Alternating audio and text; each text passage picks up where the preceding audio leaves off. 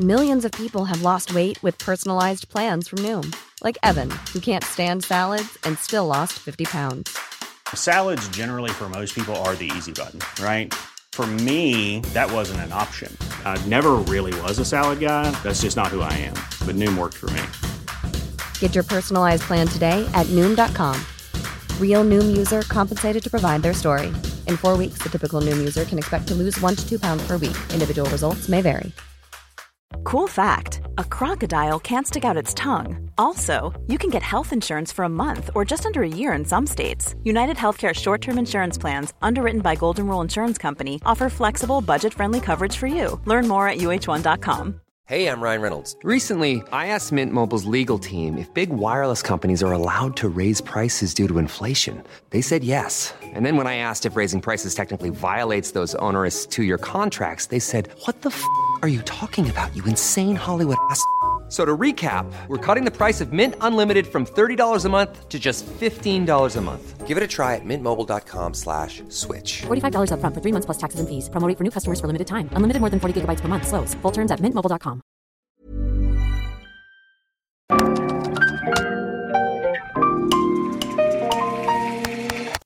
Bienvenidos a Isanaholic, el podcast que amplifica la conversación sobre la cultura de diseño y las industrias creativas a través de sus protagonistas.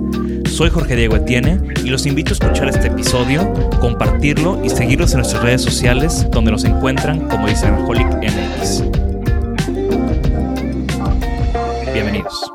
En el capítulo de hoy me acompaña Mónica Suberville, arquitecta egresada de Parsons School of Design y socia fundadora de la firma Landa Suberville.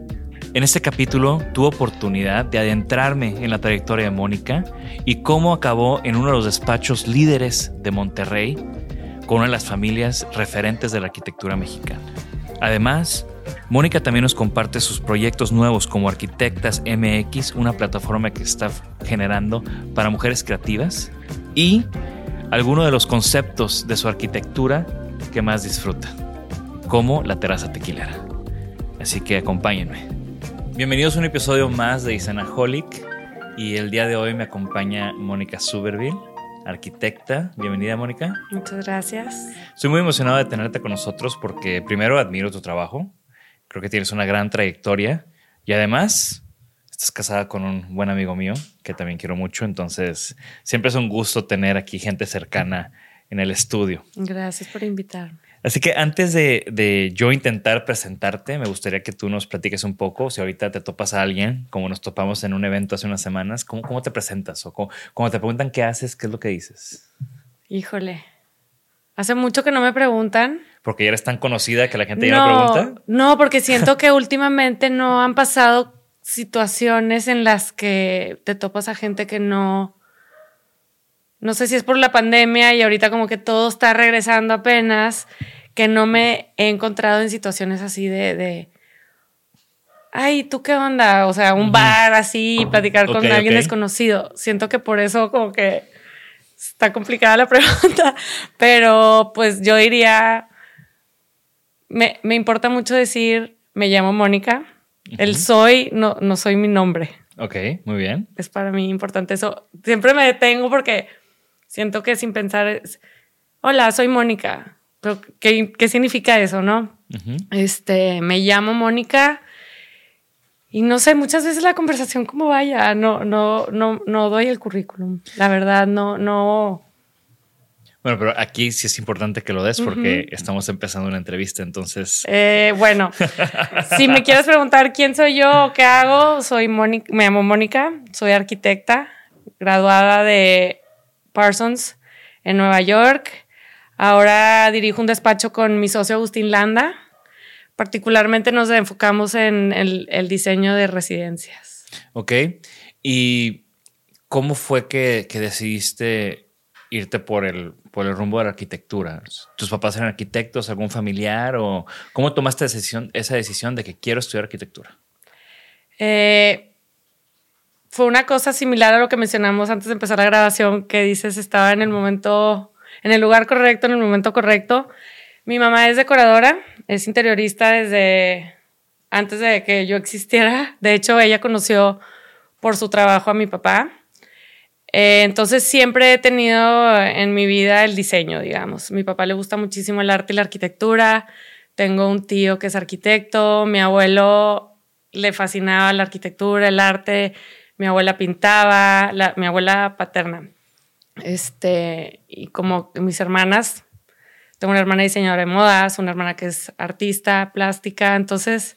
La creatividad y las industrias creativas no eran algo ajeno a tu familia. No. Y a tu formación, bueno, a tu crecimiento. Sí, estaba ahí, digamos. No era algo como, como el tema, ¿verdad? Familiar, pero siempre estuvo ahí. Y mi mamá fue alguien que, pues, para mí un ejemplo en el sentido de, pues, estar al frente de un despacho, ¿verdad? Ella tiene un despacho con una socia, mi tía bueno, le digo tía porque es como la hermana de mi mamá, mi tía Connie, y este, desde que tengo uso de razón, pues están las dos. Y viajes y clientes y trabaje y trabaje. Y un día ya cuando me tocaba decidir qué estudiar, que me parece muy difícil. ¿Tú eres de aquí de Monterrey? sí, aquí en Monterrey? aquí en Monterrey. Crecí, mi mamá es de Saltillo y mi papá de México. Ok. Este, se establecieron aquí por el trabajo de mi papá mi mamá estudió aquí chistosamente, pero luego se la llevaron a Saltillo cuando se graduó y se conocieron allá y se vinieron acá. Y yo, pues aquí crecí, estudié aquí y cuando tenía que escoger qué estudiar, pues mi mamá me decía, ¿por qué no aplicas a una universidad fuera? Eh, la verdad es que convivir en otro lado a veces todo lo que te da la ciudad, ¿no? Vivir una ciudad diferente.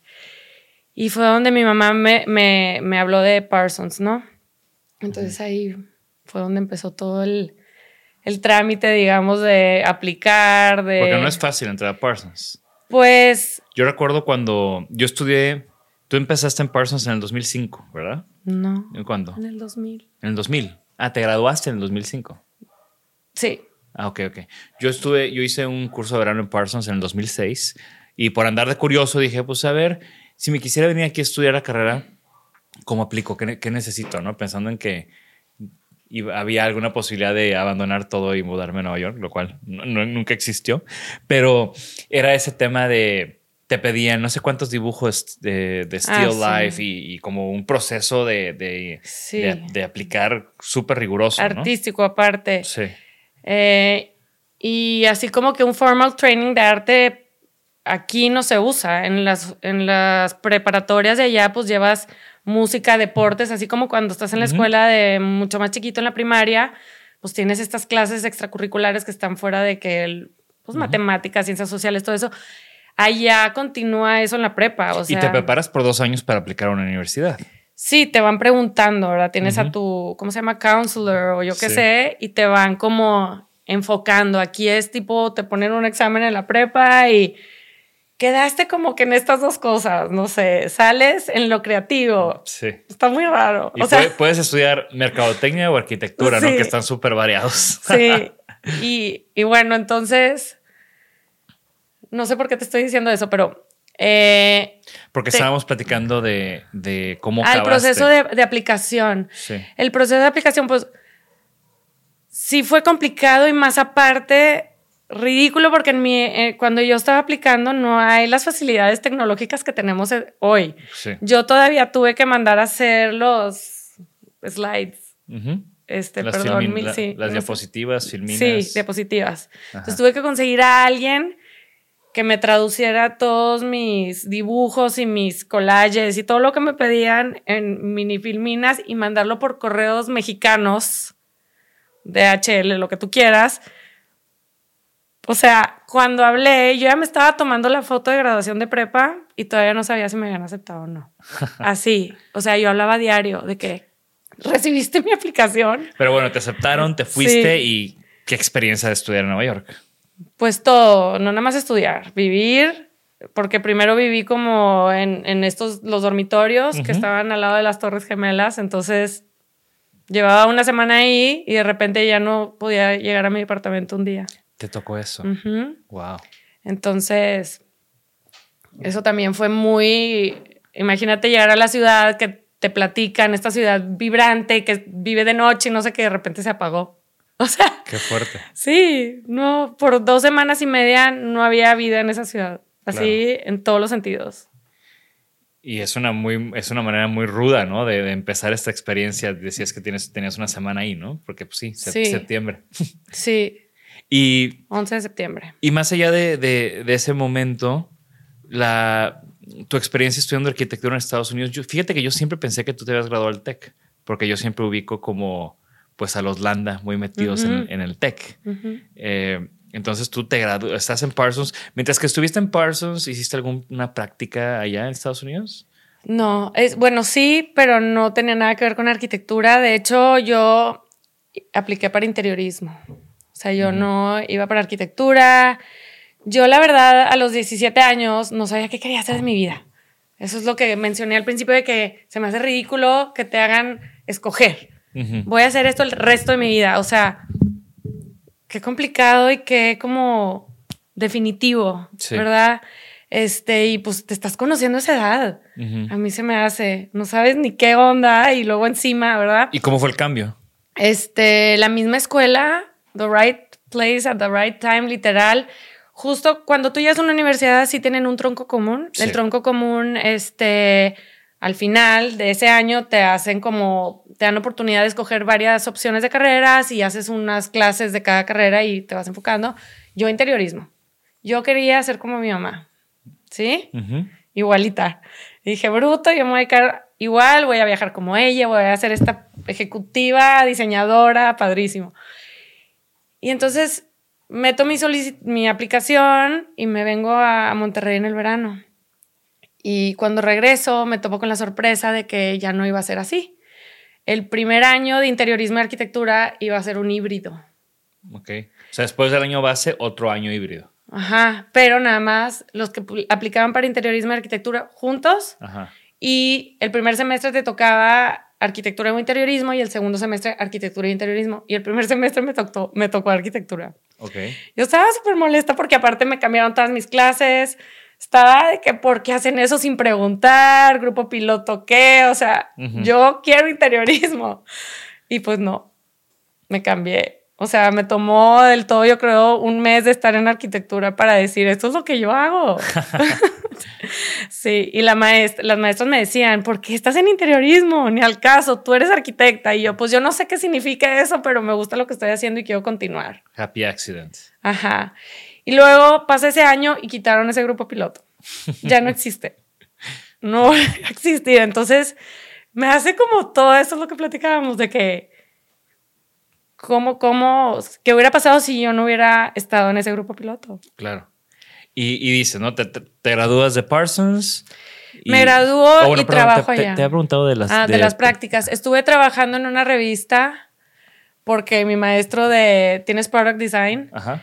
Este, mi maestro de Product Design, me, en, en el, pero era en el primer año, Ajá. antes de arquitectura. ¿Quién era ese maestro? No me acuerdo. ¿Qué revista era? En Women's World Daily. Su hija trabajaba ahí y me dijo como que te encantan los objetos, no sé qué.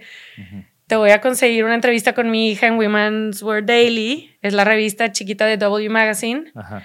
Este, y fui y me agarraron y estuve trabajando un mes, pero de repente se empezó a complicar porque la verdad la carga de, de trabajo es muchísima y luego encima dale en la noche allá y a veces salía a la una de la mañana de allá y no acababa la tarea, entonces pues, Sí. entonces estuve como dos o tres meses. No, Y ya terminando, ¿sí te quedaste a trabajar ahí un rato? no. Ah, sí, graduándome, Ajá. sí, me quedé un año ¿Dónde estuviste? en LTL, se llama Luis Urumaki Luis. Ajá. Este, uno de ellos es el profesor de Princeton o director de carrera. Otro era maestro de, de maestría, que es Paul eh, Lewis, David Lewis y Mark Surumaki. Ujú. Y dan clases o en Princeton o en Parsons o en Columbia y ahí, pues los maestros, Top. sí, la, pues la mayoría de ellos trabajan y dan clases y... Claro, que es muy común. Sí, y hacen el commute, o sea, porque Sí. viven en, en la ciudad de Manhattan, van a Princeton, dan clases, regresan y andan rondando. O sea, quizás si estás en Parsons y luego haces maestría en Columbia, te toca una maestra similar. Mi maestra de carrera de- del último semestre daba primer año de maestría en Columbia, por ejemplo. Ok. ¿Y cómo decides regresar a México? La verdad, decidí porque soy algo inquieta. No, no puedo estar como. No me gusta que me manden. Entonces. Sí, no, y también eh, lo has No. mencionado mucho, ¿no? Que tienes como este empuje de emprendedurismo de tu mamá. Sí, no me gusta que me manden. Entonces estaba en una situación complicada de ser intern y no te dan mucha oportunidad de crecer. Y se empezó a convertir algo molesto para mí porque por más ganas que le echas a veces es muy difícil crecer porque te piden muchas cosas como una maestría. Sí, y, si no te gusta, hay 200 más que quieren este puesto. Exactamente. Y subir de puesto necesitas maestría, ni siquiera para... Deja tú firmar planos. Sí. O sea, y es, y es complicadísimo en Estados Unidos practicar la arquitectura en, en general porque, por ejemplo, de los tres jefes que yo tenía, nada más uno de ellos podía firmar planos y en esa ciudad. Y otro se, se tomó el examen que es como de abogados, pero de arquitectos, Ajá. en Las Vegas para un proyecto de allá. Entonces, en cada estado tienes que tomar un examen Para tener po- Ajá. Entonces, yo veía así como súper lejano el como, no sé qué es, esa cosa que traigo que me está tipo jalando todo el tiempo o empujando, no sé cómo, Ajá. cómo describirlo, pero entonces dije, ya no más, yo tengo que ir a donde pueda como sal- salir, ¿no? O hacer más, no puedo pararme aquí. Entonces me regreso a Monterrey. ¿Y te regresas a empezar por tu cuenta o te regresas a. Me a qué? regreso a no, no conocía a nadie. O sea, te estoy hablando de que regresé en cero. Me fui de la prepa directo. Entonces no tengo amigos de carrera. Como yo veo que todos mis colegas ahora que ya conozco son best friends y Sí. yo no conocía a nadie. O sea, me sentía única y sola. este, mi mamá conoce a los Landa por circunstancias, este, por amigos en común, digamos, y me consiguió una entrevista con Agustín Landa Vertis.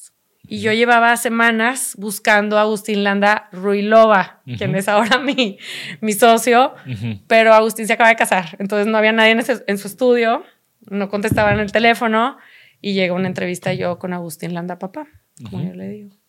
¿Y, ¿Y qué sucede? ¿Entras a trabajar con él? Ahí estuvo muy raro porque dije, yo ya conseguí mi entrevista con Agustín Landa Sí. y yo sabía que era hermano de Pablo Landa, quien estaba conmigo en la secundaria. Ajá. Que ahorita está muy enfocado en investigación y de cosas así, ¿no? arquitectura, sí. Este, También estuvo en Nueva York estudiando en. Sí, al mismo tiempo que yo. Sí, sí, sí. Sí. Ahí tenemos una historia chistosa, pero lo- la dejamos para otro día. Este. Entonces llego y pues me presento con Agustín, papá, y le digo, vengo a buscar tal taller. A tu hijo. El tal taller. Y me dice, ven conmigo. Y ya me lleva a la planta alta donde estaba su oficina o su privado.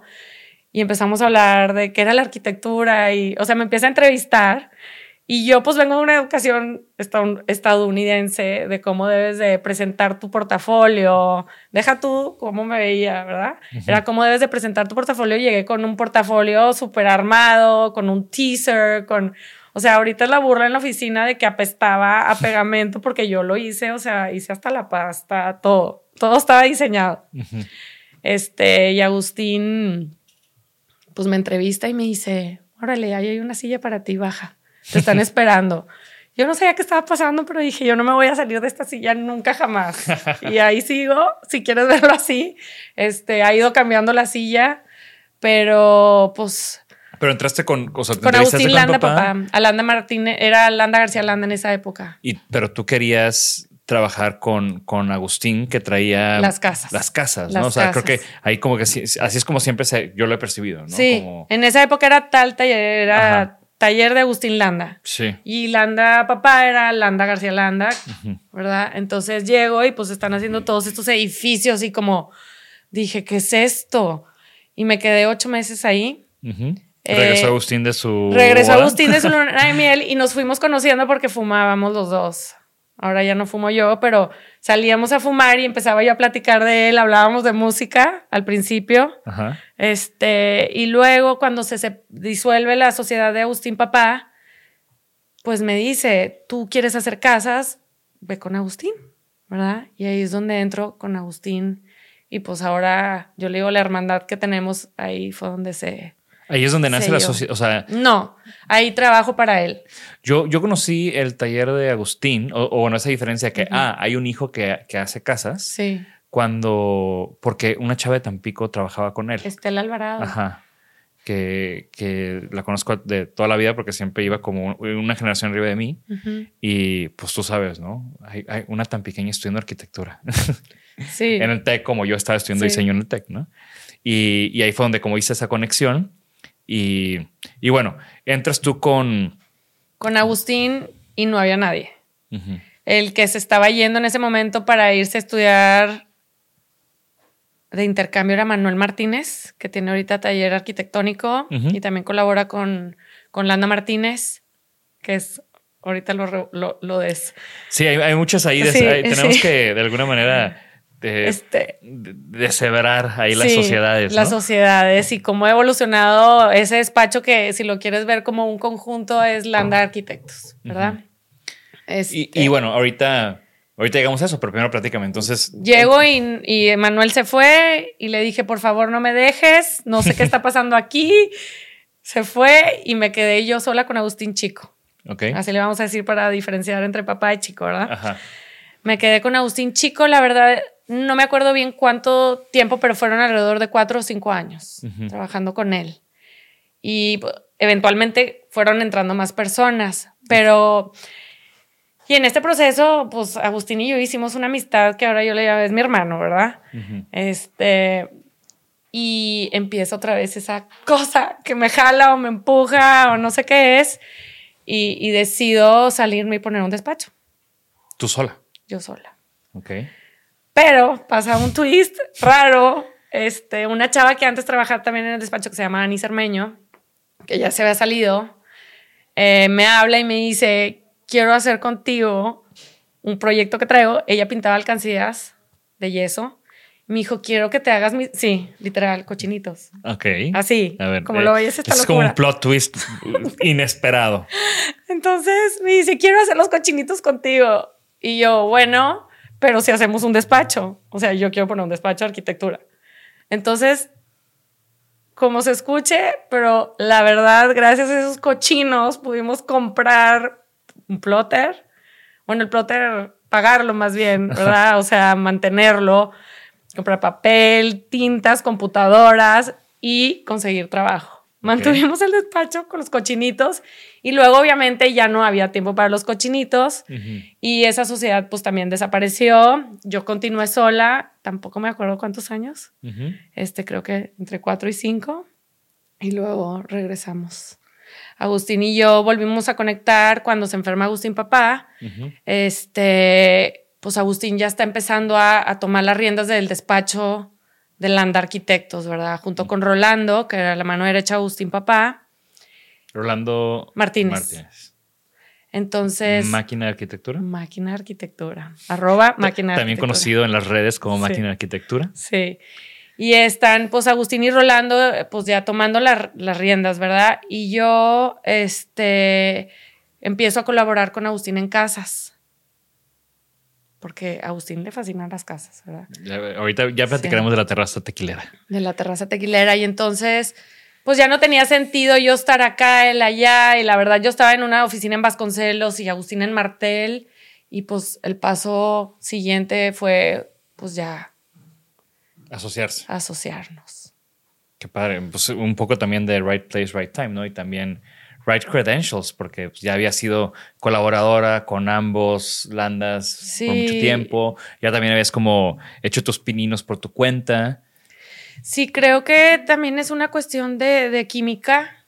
Digo, yo siento que la manera en que colaboramos juntos es no es como cuando estamos separados. Y siento que nuestros proyectos se notan como el antes y el después y se siente como completo para mí.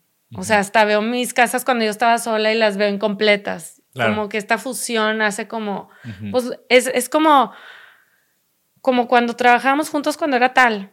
O sea, se siente natural. Claro. La verdad. ¿Y, y cuándo es que empieza esta sociedad? Ay, no me acuerdo. Fue tipo, es cuando hicimos la casa Florencia. Ok. Este, esa casa fue así como ya como iguales, digamos, no como yo empleada de Agustín, sino Sí. socia equitativa. Ok. No, aparte creo que habla muy bien de ti que, que alguien que ya tenía como este empuje y este nombre y esta oficina y esta infraestructura, de todos modos ha volteado y ha dicho, ven, o sea, Pues creo que es esa química que te digo. Sí, sí, sí. Sí, independientemente de mi trayectoria o la experiencia que yo tenga o no tenga, creo que es la química que tenemos. Y no es fácil, es, es como un matrimonio, ¿verdad?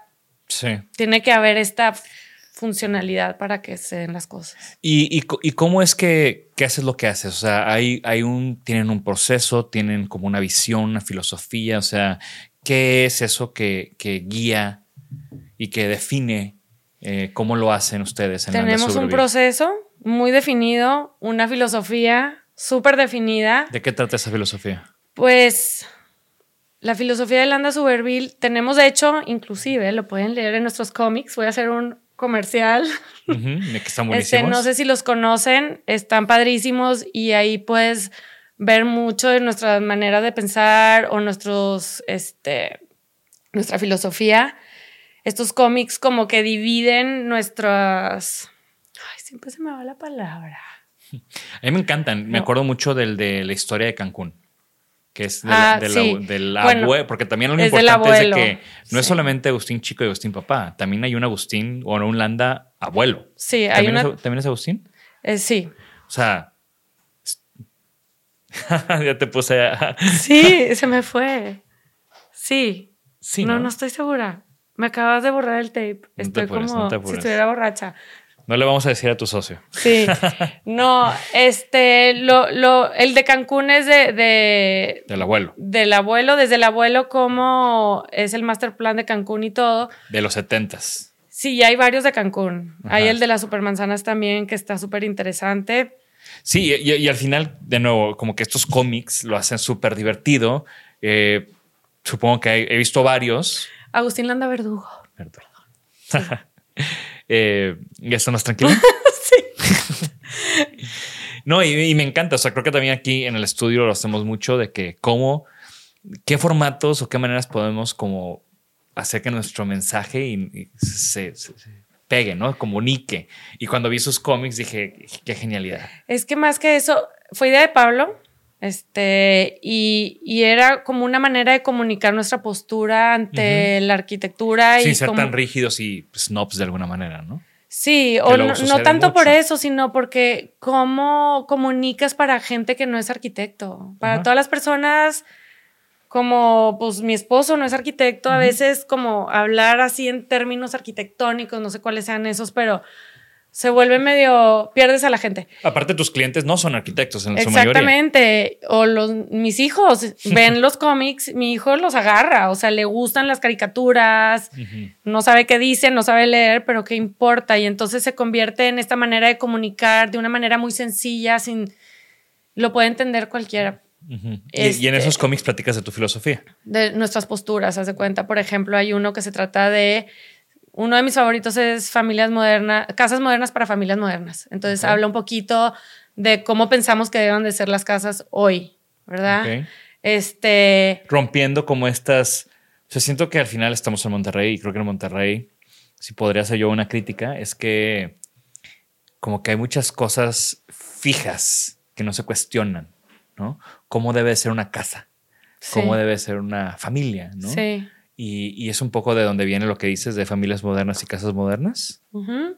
¿Cómo es una familia moderna? Siento que, bueno, en cuanto a las casas y cómo deben de ser modernas, referimos mucho a la flexibilidad. Muchas ideas que también traemos antiguas, si quieres hablar de antigüedad, modernidad, este, porque modernidad puede ser una palabra confusa, porque la modernidad cuando empezó, En 1940 y tantos. Antes, O antes. Bueno, con la segunda revolución industrial empezó la modernidad de alguna manera. ¿verdad? Le Corbusier. Pero lo que. Ajá. Y el modernismo como tal. pues, Ajá, de- entonces, el modernismo, ¿verdad? Entonces, cosas antiguas, por ejemplo, para darte un ejemplo sencillo, la alacena, el antecomedor, son cosas antiguas, a mi manera de ver las cosas.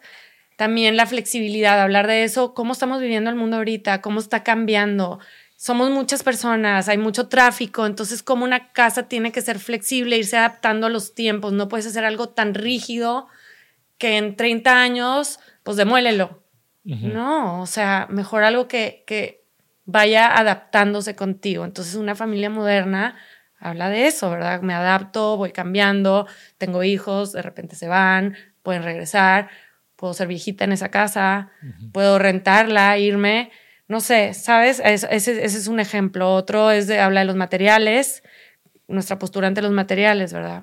Que mucho... ¿Cuál es su postura ante los materiales? Además de que les encanta el concreto. El concreto, bueno, nos gustan los materiales naturales, cosas que no pasan de moda, porque luego de repente también caemos en eso de la moda y luego, que bueno, es un poco contradictorio con el modernismo, porque caes en una moda, pues la moda pasa.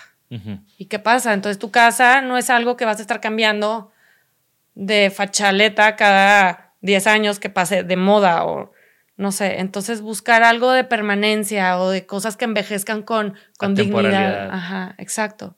Sí, lo veo, está muy claro en su trabajo. Nada más, eh, esos cómics, ¿cómo los puede encontrar la gente que nos está escuchando? Que seguro ya se quedan súper picados. Bueno, los cómics los encuentran en nuestra página de internet y ahí los pueden ver y estamos trabajando para poder llegarlo, o sea, llevarlos físicamente. Eh, no sé si van a ser en ferias de cómics o, pero andamos viendo cómo que puedan irlos a comprar o ir a encontrarlos, no sé. Eso suena súper genial. La verdad es que a mí me encantan, se los recomiendo bastante. Entren a la página, en la de Landa Suberville o la, de Landa Suberville y la de Landa Martínez, en ambas. Ahorita las podemos poner. Sí, en, el show notes ahí yo, yo me aseguro de, que, de que salgan. Muy bien. Ahora, eh, platícanos de la terraza tequilera. Bueno, la terraza tequilera es un concepto que empezó Agustín. Es un hashtag también. Hashtag registrado.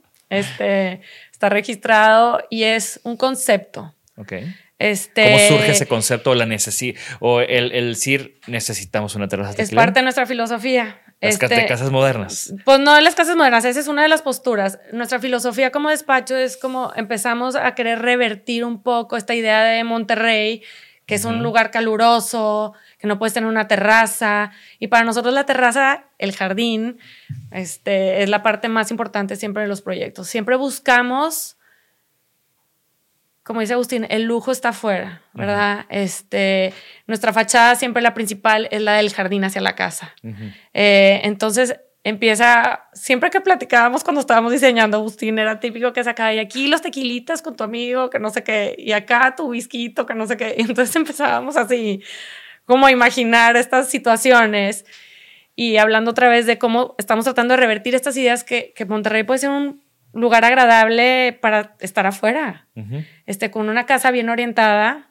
Claro, y con un uso correcto de los materiales, ¿no? Porque que el concreto funciona muy bien. Orientación, materiales, con un buen diseño, una terraza puede ser el mejor lugar de la casa. No tiene por qué ser el contrario. Entonces, habla un poco de este concepto de, de la terraza tequilera de tú quieres estar afuera pasando un buen rato con tus amigos, con tu familia o solo sentarte, qué rico, en una terraza deliciosa a tomarte un tequila. Habla de este momento, ¿no? Y ya es algo que, buscan como, como print en los proyectos, ¿no? O sea, la terraza tequilera. Pues las personas no dicen ni mi terraza tequilera. O sea, cuando, cuando hablas con el cliente, sí habla de la terraza tequilera. It's a thing. Sí.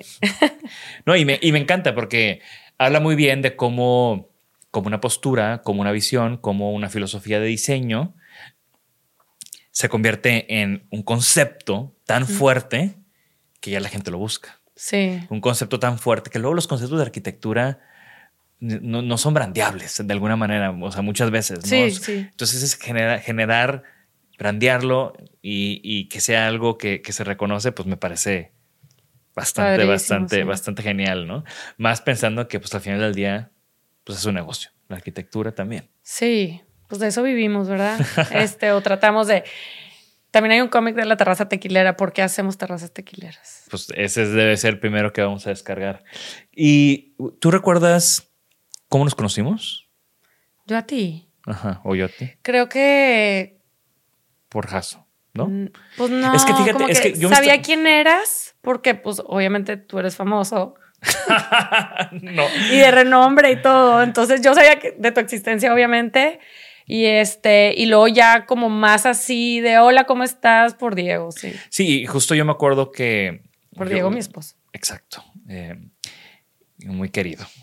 Mi, muy querido tocayo. Sí, o sea, yo justo, de nuevo, ¿no? Pues Landa Suberville, también famosos, y, o más famosos, o realmente famosos. Y eh, llega, pues yo sabía que Diego anda, cuando andaban y que alguna vez habremos convivido en algún momento. Y luego fue como que no, es, me voy a casar con, o creo, o creo que justo cuando lo conocí se andaban casando. Y fue como que, ah, la arquitecta. ¿no? El 2014, esa fecha Sí. sí ya me la... Exacto. ¿no? Yo, me más o menos en esas fechas, que era cuando yo iba regresando de Japón y empezando lo mío, fue que, que empecé a, a jugar básquet con Diego, ¿no? Que esa es nuestra relación principal, el básquet. El básquetbol. Muy bien. Y en este camino de, de Landa Suberville, que es difícil esta siguiente pregunta porque creo que ya ar- arrancaron en segunda, pero ¿cuál crees que fue el, el big break de, del despacho? Ese proyecto que los llevó a otro nivel. Es que está bien difícil también esa pregunta, porque uno de mis proyectos favoritos, o que para mí es emblemático, si lo quieres ver así, es un proyecto del, bueno, el primer proyecto que digamos que me soltaron. ¿verdad? Completamente sola. La se llama Casa El Sabino. Es una casa, a mí me fascina esa casa. Si, si la ves, pues, pues, de hecho tengo una clienta que me dijo, no manches, pero es que parece los 70 y tengo clientes que me dicen, parece que lo hiciste ayer. ¿verdad?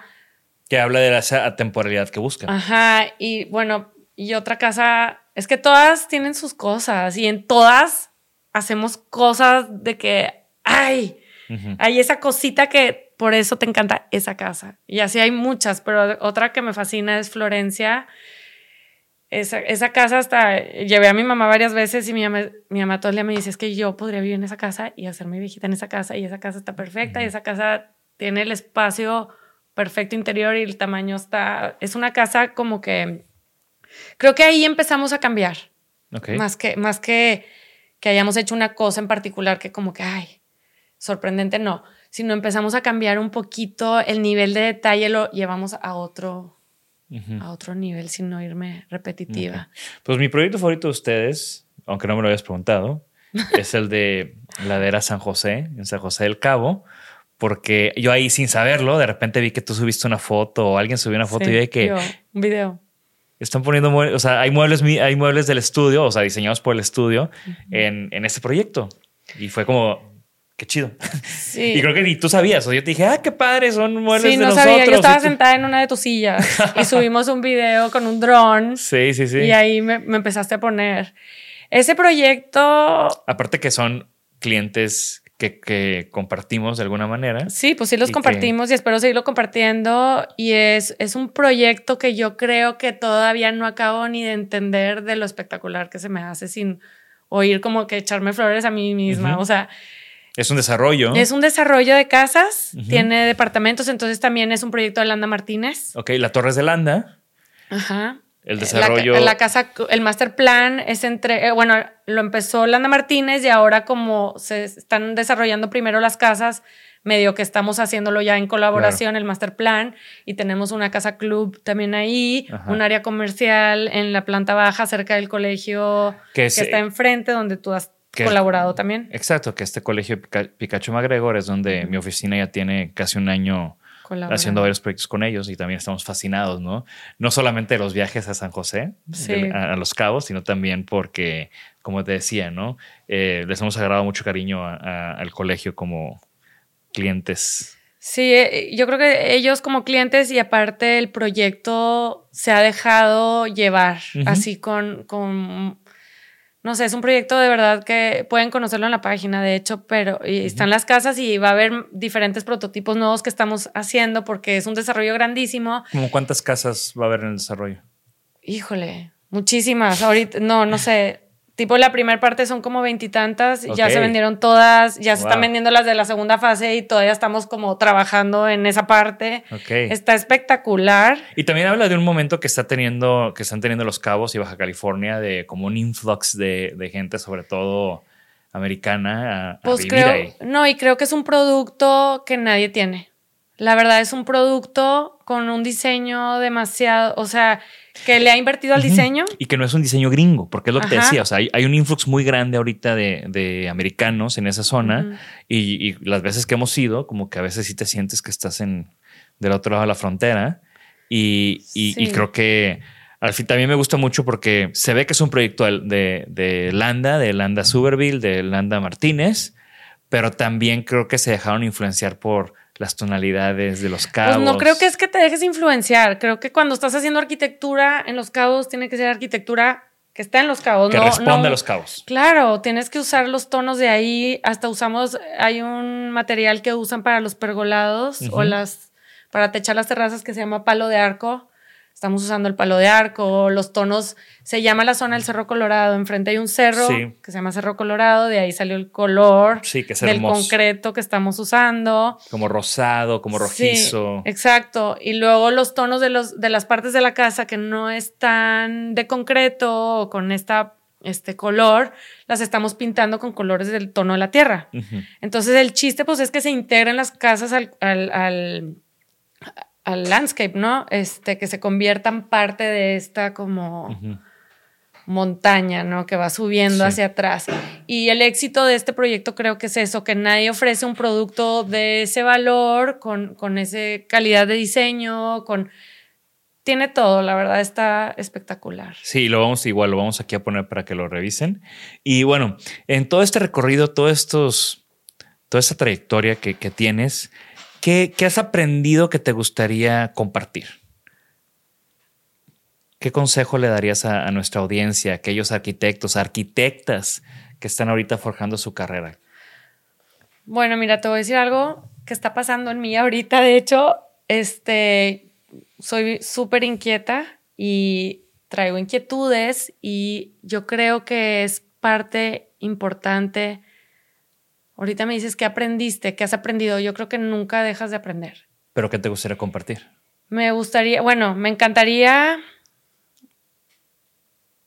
Yo, en, lo personal, trato de involucrarme. Creo que hay ahorita muchas cosas pasando. Estoy haciendo un proyecto con otras colaboradoras, este, colegas mías, que se llama Arquitectas MX. No sé si has escuchado de Sí, eso. claro que mi siguiente pregunta era Ah, qué side projects tienes. Es ese tipo de cosas que quiero compartir porque son impulsos que tengo, tengo inquietudes, no me puedo quedar nada más sentada en mi despacho haciendo casas. Sí, Ese sería tu consejo. ¿no? Como O sea, que como- no, no, no, no te, no te tienes que involucrar.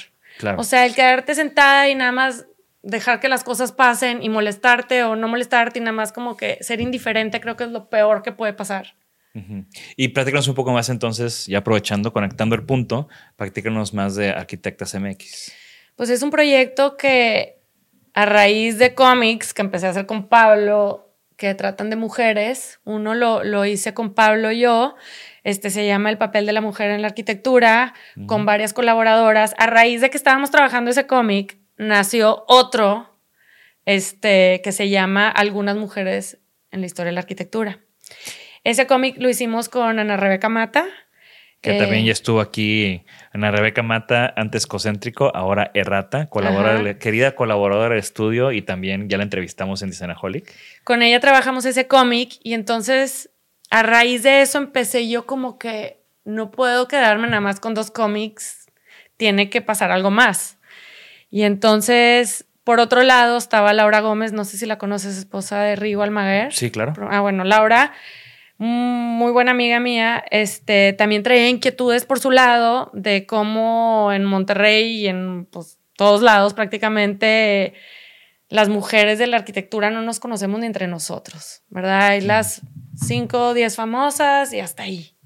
¿Dónde están todas estas este, alumnas, ¿verdad? Arquitectura, diseñadoras que estamos viendo.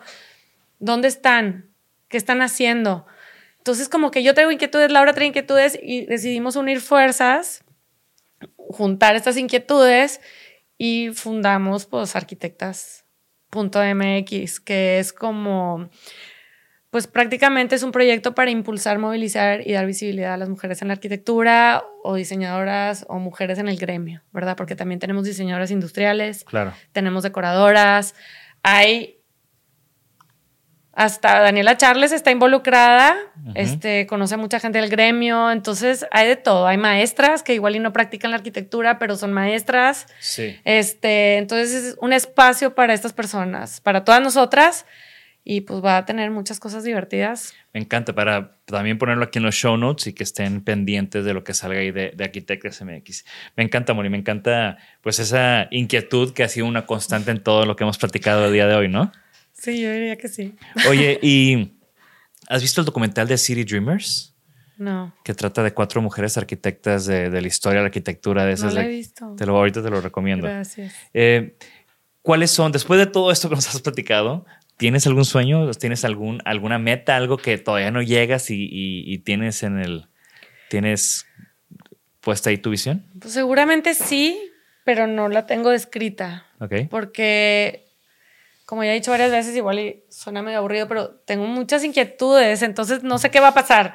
Pero siempre estoy como tratando de seguir aprendiendo. Yo creo que más que nada es eso. Eh, no sé qué vaya a pasar. Arquitectas ahorita es lo que me trae como inquieta y emocionada.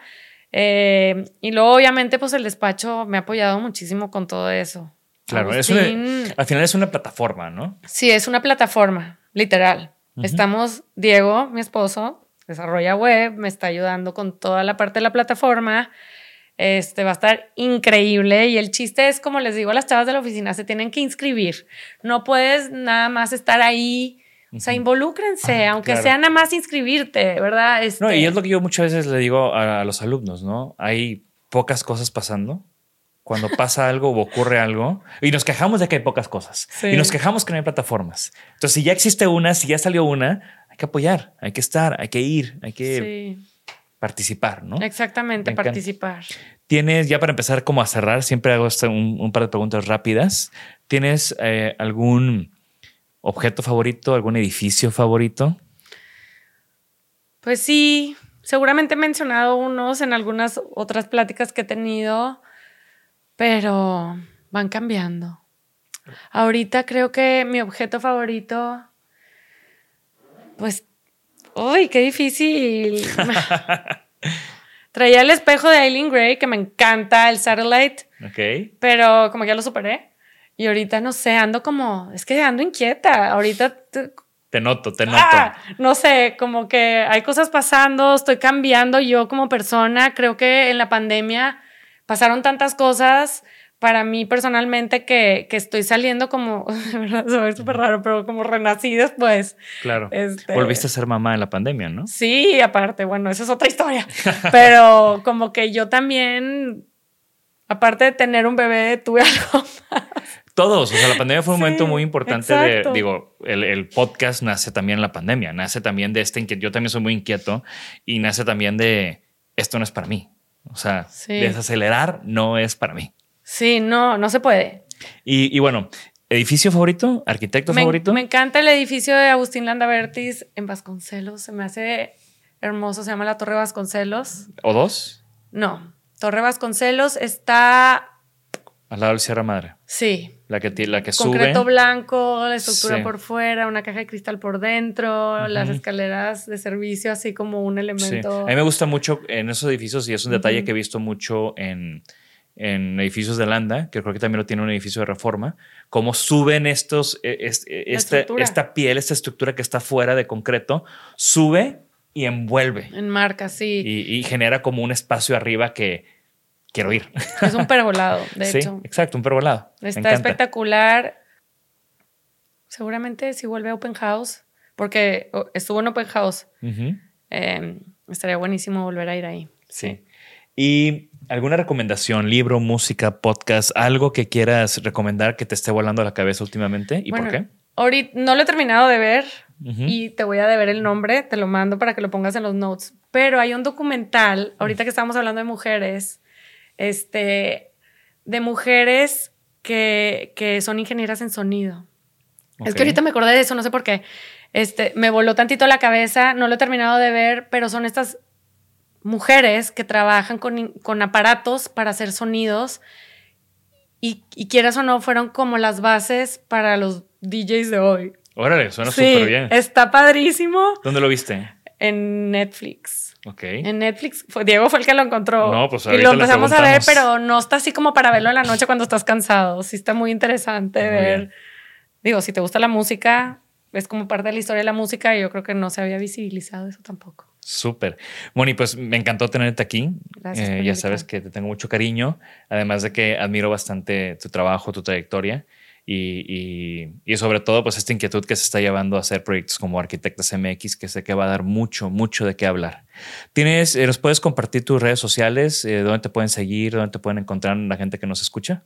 Sí, en arroba Landa Suberville. Ok. Este, pueden ver todo, pues digo, las cosas que subimos, stories constantemente, Agustín. Constantemente y, y muy enriquecedoras. Sí, y tengo pues la página de internet, también está el, el, el Instagram de arquitectas Ok. y el mío está privado, pero pues si quieren picarle y de repente no me da tanta pena. Sí, y Pero- si, si me gusta su profile picture, las acepto. este, pues sí, no sé qué tan divertido vaya a estar seguir mi vida privada, pero pues es Mónica Suberville. Muy bien. Eh, pues de nuevo, muchas gracias. Y gracias a todos los que nos escuchan. Recuerden que la conversación sigue. Pongan sus comentarios en nuestro canal de YouTube, en nuestras redes sociales. Eh, ya conocían el trabajo de Moni. ¿Qué opinaron? ¿Cuál es su, su pieza favorita o su edificio favorito de lo que han hecho con, con Landa Suberville? Y estén pendientes. También gracias a nuestros patrocinadores. Y yo soy Jorge Diego Etienne. Hasta la próxima. Gracias por escucharnos. Por favor, suscríbanse al podcast y síganos en nuestras redes. Nos pueden encontrar como Isanaholic MX. Y para que la conversación continúe, deja tu comentario. Me interesa mucho conocer tu opinión. También te puedes registrar a las 5 de la semana un newsletter con lo más relevante del diseño, arte y arquitectura directo en tu mail. Mi nombre es Jorge Diego Etienne y esto fue Isanaholic.